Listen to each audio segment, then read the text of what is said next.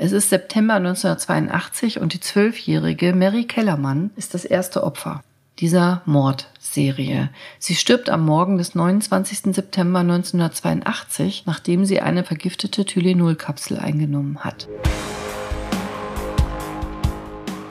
Hi und herzlich willkommen. Schön, dass du wieder dabei bist. Bei Gesundheit kannst du lernen und heute gibt es wieder eine Verbrechen-Folge. Denn Crime habt ihr euch gewünscht. Und das mache ich. Mache ich natürlich gerne, aber natürlich nur, wenn du dabei auch Gesundheit lernen kannst. Aber ich glaube, ich habe heute einen echt spannenden Fall für dich. Eine ehrliche, echte Geschichte, wirklich so passiert, die dich nicht dümmer macht. Aber davor möchte ich einmal Danke sagen.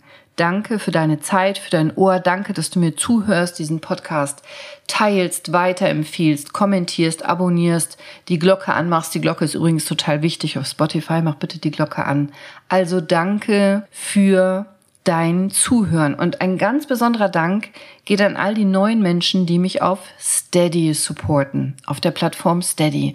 Und zwar insbesondere Alfred Schieb und Sabrina Königke. Vielen, vielen Dank dass ihr mir auf Steady folgt. Für alle, die es interessiert, ich verlinke euch Steady nochmal in den Show Notes. Da hast du die Möglichkeit, mich noch mehr zu unterstützen und das hilft mir einfach wahnsinnig dabei, diesen Podcast immer weiter zu produzieren. Und wenn du in meine Community kommen willst, also in die echte Shot Unity kommen magst, dann hast du noch viel mehr Vorteile. Kannst mir zum Beispiel pro Monat zwei Fragen stellen rund um das Thema Gesundheit und die beantworte ich dir sorgfältig entweder persönlich privat oder hier im Podcast. Und ab 100 Mitgliedern mache ich einmal im Monat dann 30 Minuten Frage und Antworten live für euch. Ein Q&A, kannst alle Fragen stellen, die du möchtest. Also folgt mir doch auf Steady. Und jetzt geht's los mit True Crime Exposed. Also echte Kriminalfälle decken wir zusammen auf und oder lernen dabei lebenswichtige Lektionen. Und heute erzähle ich dir die schockierende Geschichte des Apothekenraubs und der hat uns die Bedeutung von Medikamentensicherheit damals und für dich vermutlich jetzt heute in dieser Folge brutal vor Augen geführt. Also es geht um die Tylenol-Morde. Vielleicht hast du davon schon mal gehört. Ich gebe dir einen Blick in die Geschichte der Medikamentensicherheit und das ist der Hintergrund. Die Tylenol-Morde ereigneten sich im Jahr 1982 und zwar in den USA und wurden zu einem der bekanntesten Kriminalfälle in der Geschichte. Tylenol, kennst du vielleicht nicht, ist ein weit verbreitetes Schmerzmittel und Fiebermittel, rezeptfrei. Auch bei uns, der Wirkstoff Tylenol ist Acetaminophen, und das kennst du vielleicht international bekannt als Paracetamol. Paracetamol. Und Paracetamol ist eines der am häufigsten verwendeten Medikamente zur Linderung von Schmerzen und Fieber. Ein sehr gutes Medikament. Ich mag das gerne. Ich verschreibe das auch ständig und ich nehme das auch und gebe das auch meinen Kindern und meinen Patienten. Und Tylenol wird auch ganz häufig eingesetzt, zum Beispiel bei Kopfschmerzen, Zahnschmerzen, Muskelschmerzen, Gelenkschmerzen, Rückenschmerzen und ist einfach gut bei leichten bis mäßig starken Schmerzen. Auch bei Erkältung, Grippe wird es gerne verwendet, wirkt gut, kann Fieber senken, allgemeine Beschwerden lindern. Paracetamol. Und das Medikament ist in ganz vielen verschiedenen Darreichungsformen erhältlich, also Tabletten, Kapseln, Tropfen, Sirup in anderen Ländern. Bei uns hauptsächlich als Tablette, als Zäpfchen oder als Infusion. Ist ein gutes Medikament, ein sicheres Medikament, wenn es gemäß den Anweisungen eingenommen wird. Und was ist passiert? 1982, also der Fall. Im September 1982 in Chicago, USA, genau genommen in Illinois, sterben sieben Menschen. An einer tödlichen Vergiftung, erst ist nicht klar warum, aber es stellt sich bald heraus, alle haben Tylenol eingenommen. Was zu dem Zeitpunkt noch nicht klar ist, die Tylenol-Tabletten und Kapseln sind zwar der Grund für den Tod, aber der Wirkstoff ist nicht schuld. Die Tylenol-Tabletten wurden mit Gift präpariert, dann in die verschlossenen Flaschen zurück in die Apotheken und Lebensmittelgeschäfte gestellt, also sahen aus wie völlig unversehrte Medikamente und Patienten, die dachten, sie nehmen einfach nur Tylenol, also Paracetamol, starben an Gift. Und diese Morde lösten eine nationale Krise aus und verunsicherten die Öffentlichkeit natürlich über alle Maßen und nahmen komplett das Vertrauen in die Sicherheit von Medikamenten. Verständlich. Und dieser Fall hat weitreichende Auswirkungen gehabt auf Pharmaindustrie, Politik, führte zu umfangreichen Sicherheitsänderungen in einer Art und Weise, wie Medikamente verpackt und vertrieben werden, die einzigartig ist. Und deswegen habe ich dir diesen Fall mitgebracht. Die Ereignisse im Überblick genau. Also, es ist September 1982 und die zwölfjährige Mary Kellermann ist das erste Opfer dieser Mordserie. Sie stirbt am Morgen des 29. September 1982, nachdem sie eine präparierte, also vergiftete Tylenol-Kapsel eingenommen hat. Und dieser tragische Tod des armen Mädchens ist der Auslöser für Ermittlungen und auch für die Entdeckung weiterer Todesfälle. Die gibt's nämlich. Der 27-jährige Adam Janus stirbt nämlich auch am selben Tag, nachdem er Tylenol eingenommen hat. Ein weiteres Puzzlestück. Sein Bruder Stanley Janus, 25 Jahre, stirbt ebenfalls, weil er ein Medikament seines verstorbenen Bruders nimmt. Und noch tragischer wird's, weil seine Ehefrau Theresa Janus, 19 Jahre alt, ebenfalls Kontakt zu den Medikamenten hat und auch tragischerweise verstirbt. Die 31-jährige Mutter von zwei Kindern namens Mary McFarland stirbt ebenfalls nach der Einnahme einer Tablette. Genauso Paula Prince, 35 Jahre, und die 27-jährige Mary Rainer ist das letzte Opfer der Tylenol-Morde. Auch sie stirbt an den Folgen einer Vergiftung nach der Einnahme von Tylenol. Zu dem Zeitpunkt ist noch nicht klar, was gerade passiert. Und es stellt sich auch heraus, dass die Opfer scheinbar wahllos ausgewählt wurden. Also es gibt keine offensichtliche Verbindung zwischen diesen verschiedenen Opfern. Klar ist aber, die tragischen Tode lösen eine Welle der Verunsicherung aus und machen Angst in der Öffentlichkeit und führen natürlich sofort zu einer intensiven Suche nach dem Täter. Also führen zu intensiven Ermittlungen und die Ermittler stoßen bald auf ein grausames Muster. Nachdem nämlich die Leichen alle sorgfältig untersucht wurden, dann werden Autopsien und sowas durchgeführt, man will die genaue Todesursache feststellen, kommt heraus, dass alle Opfer eine tödliche Menge an Cyankali im Körper hatten. Es dauert zwar ein bisschen, also die Ermittlungen dauern ein bisschen, aber dann ist es eindeutig. Alle sieben Opfer haben eine Gemeinsamkeit. Sie haben Tylenol genommen. Und alle Opfer haben eine tödliche Menge Cyankali in ihrem Körper. Jetzt erfolgt natürlich die Medikamentenanalyse. Die Tylenolflaschen werden untersucht, die darin enthaltenen Tabletten werden sichergestellt, von Forensikern und Chemikern gründlich untersucht und tatsächlich Cyankali wird nachgewiesen in einer toxischen, also giftigen, tödlichen Dosierung. Unterschiedliche chemische Tests bestätigen das Vorhandensein von Cyankali in den Tabletten. Es steht fest jetzt, die Tylenolflaschen waren mit Cyankali kontaminiert. Also Cyankali ist die Ursache für die Todesfälle. Und jetzt werden sofort die betroffenen Medikamentenflaschen und auch andere Tylenol-Produkte sofort von den Apotheken zurückgerufen, aus den Geschäften herausgenommen und von den Ermittlern beschlagnahmt. Und durch diese Rückverfolgung der Medikamente kann festgestellt werden, dass sie tatsächlich alle aus derselben Apothekenkette stammen. Es stellt sich nämlich raus, dass die Tylenolflaschen, die mit Cyankali kontaminiert waren, zwar aus unterschiedlichen Produktchargen stammten, aber alle von derselben Apotheke verkauft wurden. Die Tylenol-Morde betrafen nur die Apothekenkette Walgreens. Das ist in den USA eine ganz bekannte und weit verbreitete Apothekenkette mit einer ganz großen Auswahl an Medikamenten und Gesundheitsprodukten und alle Opfer hatten ihre Tylenol-Medikamente in dieser Kette gekauft. Der Hersteller, das Unternehmen heißt Johnson Johnson und das stellt das Tylenol her, reagiert schnell und verantwortungsbewusst und ruft landesweit über 31 Millionen Tylenolflaschen zurück was zu einer Kostenbelastung von über 100 Millionen US-Dollar führt.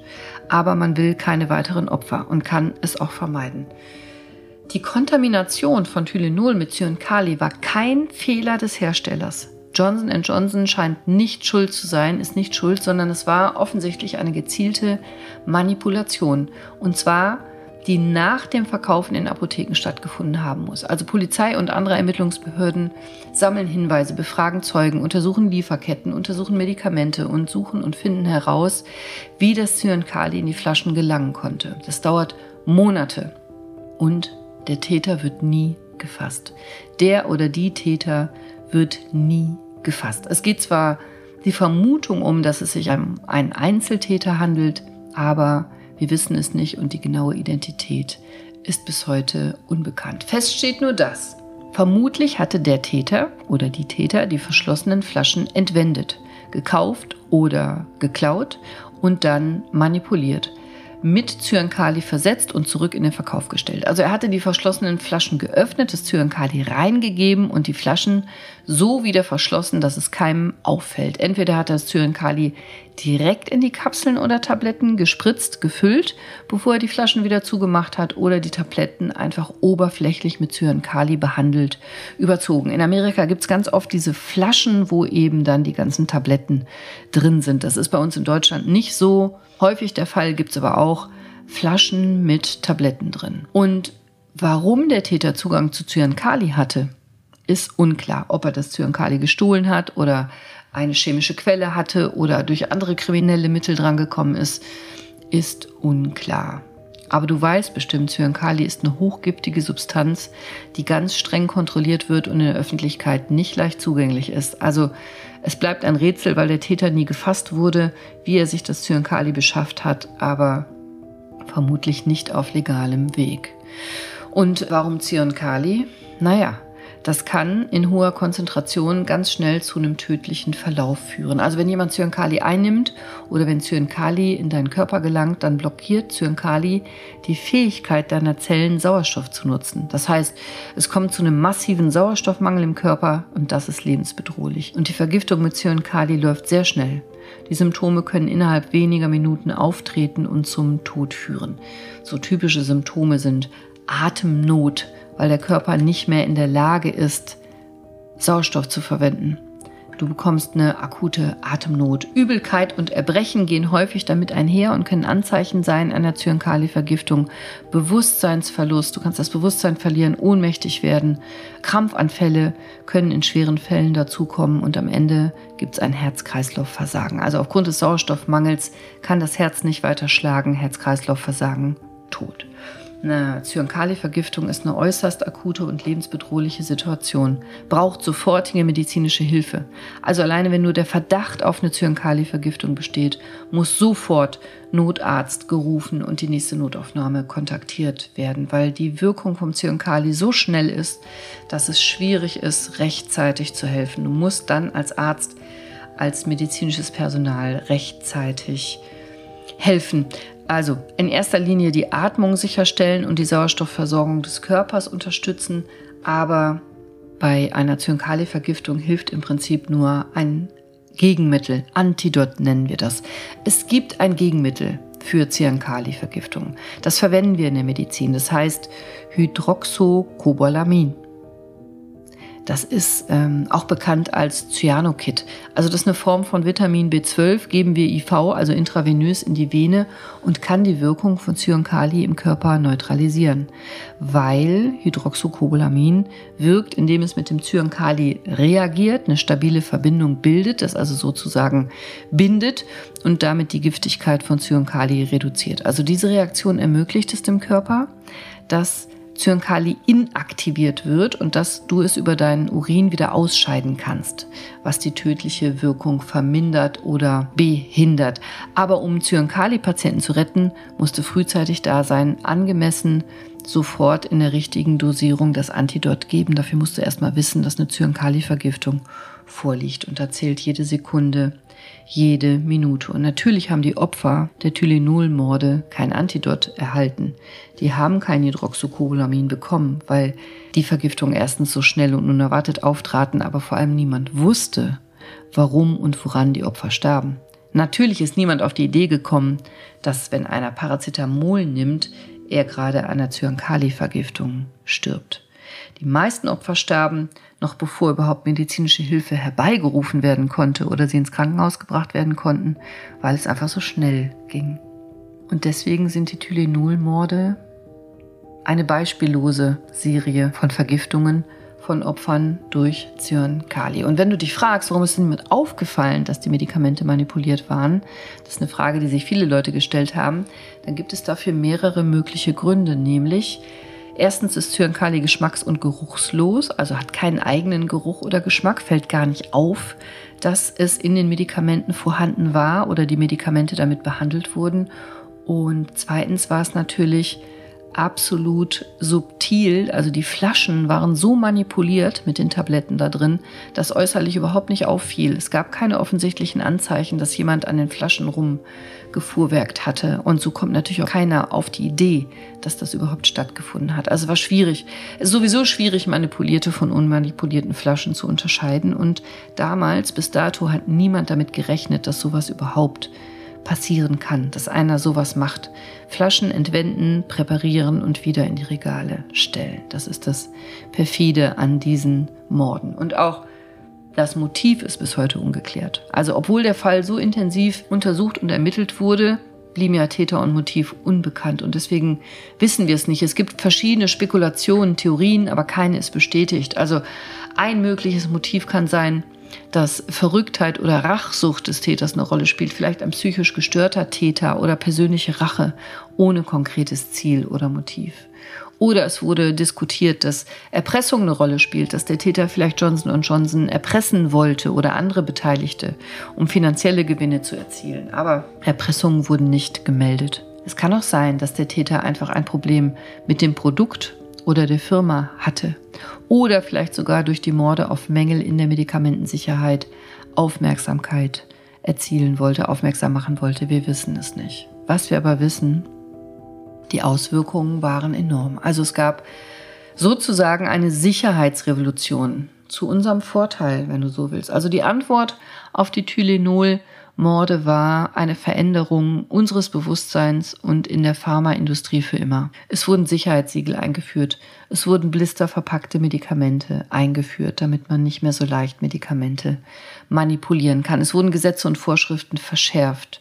Und, vielleicht spannend für dich, das gab es vorher alles so gar nicht. Und deswegen habe ich dir diese Folge gemacht. Also Sicherheitssiegel zum Beispiel. Viele Medikamentenverpackungen enthalten Sicherheitssiegel. Vielleicht kennst du das. Beim Öffnen wird die Verpackung zerstört. Und dann merkst du, dass die Verpackung vorher zu war. Oder du merkst, dass sie ab jetzt geöffnet ist. Oder kindersichere Verschlüsse waren vorher auch nicht gang und gäbe, damit einfach Kinder nicht drankommen. Oder Authentifizierungsmerkmale.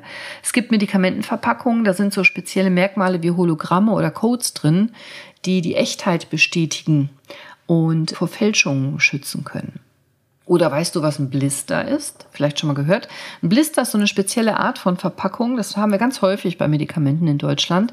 Das ist so eine durchsichtige Kunststofffolie, die so kleine Kammern oder Vertiefungen enthält. Da sind einzelne Tabletten drin oder Kapseln drin oder Arzneimittelportionen einzeln eingeschlossen. Und die Rückseite auf diesem Blisterstreifen ist oft bedruckt, ist oft so eine dünne Aluminium- oder Kunststoffschicht und da steht dann drauf, welches Medikament, äh, welche Dosierung das ist. Und diese Blisterverpackungen dienen dazu, nicht nur Medikamente einzeln und hygienisch zu verpacken und zu schützen, sondern auch zu erlauben, dass du siehst, wann jemand dran war, wann es manipuliert wurde, ob es manipuliert wurde. Also du kannst das Medikament viel leichter einschätzen, als wenn es einfach nur in einer großen Flasche sich befinden würde.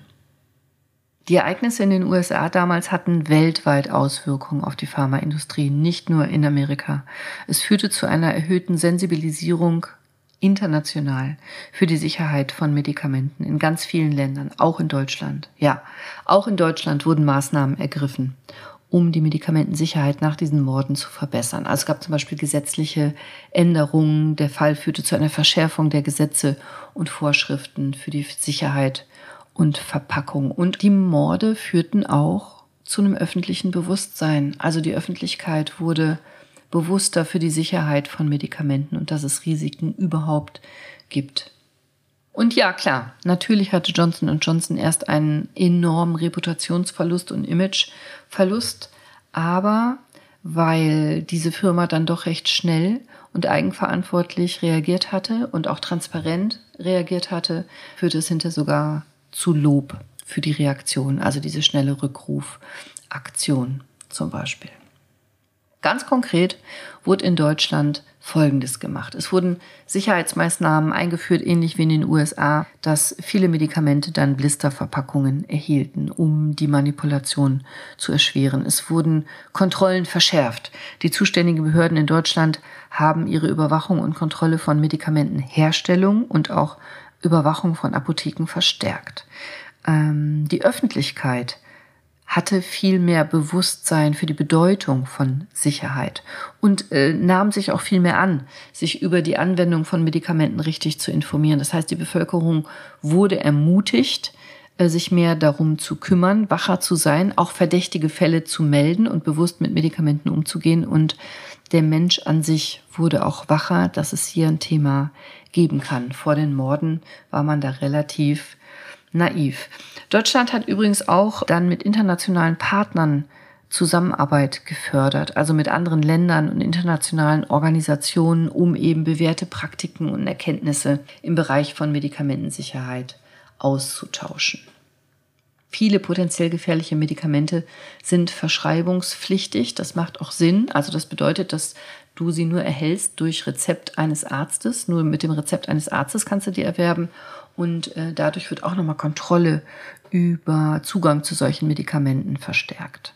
Was ganz wichtig ist aus meiner Sicht, Apothekerberatung. Unterschätzt nie, wie wichtig ein Apotheker ist und dir helfen kann bei der Sicherheit von Medikamenten. Also der kann dich nicht nur er oder sie informieren über die richtige Anwendung und Dosierung, sondern der oder sie kann tatsächlich verdächtige Verpackungen sofort erkennen. Also melde dich wenn du da irgendwie unsicher bist, wenn du was kaufst. Und natürlich ist das ein fortschreitender Prozess. Also Pharmaindustrie und Behörden arbeiten kontinuierlich daran, Sicherheitsstandards zu verbessern, neue Technologien einzuführen, Verfahren auf den neuesten Stand zu bringen, auf dem neuesten Stand zu bleiben und das verbessert und ändert sich ständig. Die Tylenol Fälle bleiben bis heute ungelöst als Verbrechen und obwohl sie eine schreckliche Tragödie darstellen, haben sie doch dazu beigetragen, Sicherheitsstandards in der Pharmaindustrie zu verbessern und Bewusstsein für die Wichtigkeit der Medikamentensicherheit zu schärfen. Und auch du kannst aus dem Kontext der Tylenol-Morde einige wichtige Lehren für deine Gesundheit ziehen, wenn du magst. Nämlich, vertraue deinen Sinnen also überprüfe Medikamentenverpackungen immer auf Beschädigungen oder Manipulationen, bevor du Medikamente einnimmst. Wenn dir irgendwas verdächtig vorkommt, nimm das Medikament nicht, melde es den Behörden oder deiner Apotheke. Und achte auf Gesundheitswarnungen. Also informier dich über Verwendung von Medikamenten und beachte empfohlene Dosierung und Gegenanzeigen, aber schau auch, ob Aufrufe sind. Das gerade Medikamente zurückgezogen werden, zum Beispiel. Mir persönlich ist ganz wichtig, dass du vertrauenswürdige Quellen nutzt. Also gerade heute, wo du alles im Internet beziehen kannst, bitte schau genau hin, dass es eine vertrauenswürdige Apotheke ist oder Versandapotheke ist. Achte auf das amtliche Logo einer zugelassenen deutschen Versandapotheke. Vermeide den Kauf von Medikamenten aus ungesicherten oder unbekannten Quellen, auch wenn es mal billiger sein sollte. Und achte auf Fälschungen. Sei vorsichtig beim Kauf von Medikamenten online oder aus unbekannten Quellen. Es gibt Fälschungen. Achte drauf. Also überprüfe die Verpackung von Medikamenten auf Beschädigungen, auf Manipulationen, bevor du sie einnimmst. Und wenn es irgendwie für dich seltsam aussieht oder das Sicherheitssiegel gebrochen ist, dann nimm das Medikament nicht und melde das den Behörden oder deiner Apotheke. Die Tylenol-Morde habe ich dir nicht heute erzählt, um dich nur zu unterhalten. Ich möchte dich daran erinnern, wie wichtig es ist, bewusst und informiert als Verbraucher zu sein.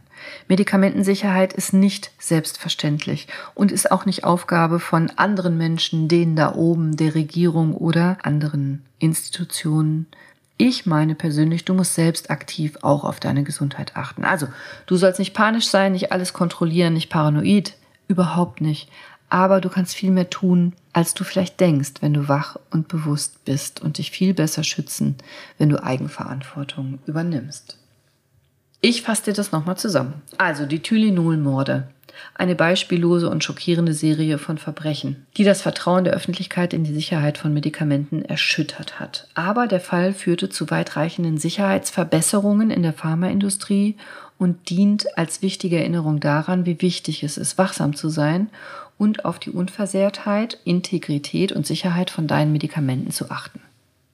Also überprüfe Verpackungen, achte auf Originalverpackungen, kontrolliere das Verfallsdatum und ob die Verpackung unbeschädigt ist. Und bei verschreibungspflichtigen Medikamenten verwende bitte niemals Medikamente, die für andere Personen bestimmt sind und nicht für dich. Selbst wenn die Person selber dir das Medikament weitergereicht hat, gut gemeint. Mach das nicht. Es gibt einen Grund, warum Medikamente verschreibungspflichtig sind. Sei so bewusst und mindful, wie du kannst bei Medikamenteneinnahme. Also du selber kannst dazu massiv beitragen, deine eigene Gesundheit zu schützen und Medikamentensicherheit zu gewährleisten. Also ich persönlich kann auch nicht sagen, ob mehr Bewusstsein oder Wachsamkeit die Opfer damals gerettet hätte. Vielleicht nicht. Aber ich bin mir immer sehr bewusst, wenn ich ein Medikament kaufe, wenn ich es verordne, wenn ich es öffne, selber aus der Verpackung löse und jemandem gebe oder selber nehme. Also ich schaue immer ganz genau hin und ich finde, das ist ein guter und verantwortungsbewusster Anfang. Das kann jeder von uns machen. Du auch. Ich hoffe, ich habe dich mit dieser Folge nicht verunsichert, sondern bewusster und wacher gemacht im Umgang mit dir, Medikamenten und deiner Gesundheit, denn das wünsche ich mir. Sei bewusst, sei mindful, sei wachsam, nicht ängstlich, aber bewusst. Ich wünsche dir noch einen gesunden, schmerzfreien, humorvollen und verbrechenfreien Tag. Ich freue mich auf dich. Bis nächsten Mittwoch. Deine Cordelia. Denk an deine Gesundheit. Tchau!